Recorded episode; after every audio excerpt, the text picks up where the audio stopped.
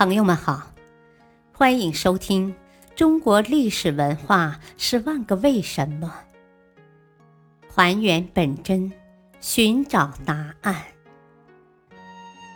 民俗文化篇：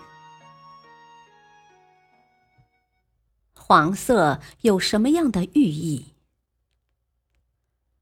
古代崇尚黄色，黄色常常被看作君权的象征。这首先起源于古代净土的思想。按中国的阴阳学说，黄色在五行中为土，这种土是在宇宙中央的中央土，放在五行当中，土为尊。此后，这种思想又与儒家大一统思想糅合在一起，认为。以汉族为主体的统一王朝就是这样一个处于中央土的帝国，而有别于周边的四夷。这样，黄色通过土就与正统、尊崇联系起来，为君主的统治提供了合理性的论证。再加上古代又有“龙战于野，七血玄黄”的说法。意思是说，龙在打仗的时候流的血是黄色的，而君主又以龙为象征，黄色与君主就发生了更为直接的联系。这样，黄色就象征着君权神授，神圣不可侵犯。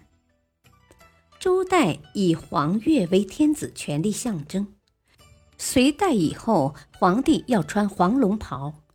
黄色成为君主独占的颜色。中国封建朝代从宋朝以后，明黄色是皇帝专用颜色，以黄为贵。黄色的波长适中，是所有色相中最能发光的色，给人轻快、透明、辉煌、充满希望和活力的色彩印象。由于此色过于明亮。被认为轻薄、冷淡，性格非常不稳定，容易发生偏差。稍添加别的色彩，就容易失去本来的面貌。黄色就像橙色和红色，也是一个暖色，它有大自然、阳光、春天的含义，而且通常被认为是一个快乐和有希望的色彩。黄色是一个高可见的色彩，因此它被用于健康和安全设备以及危险信号中。这个高可见是明显引人注目的，但是在屏幕中可能过于吸引眼球，位于白色背景中的黄色看起来非常吃力。花卉中的迎春花、腊梅、玫瑰、郁金香。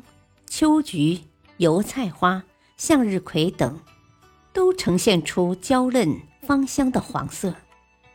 果实中的柠檬、梨、甜瓜，给人一种富有酸甜的食欲感。黄色是黄金的颜色，因此也有财富的含义。在京剧脸谱中，代表凶猛残暴的角色。如典韦，黄色还有醒目的作用，比如红绿灯，就用黄色来提醒行人和车辆注意。黄也是一个姓氏。感谢收听，再会。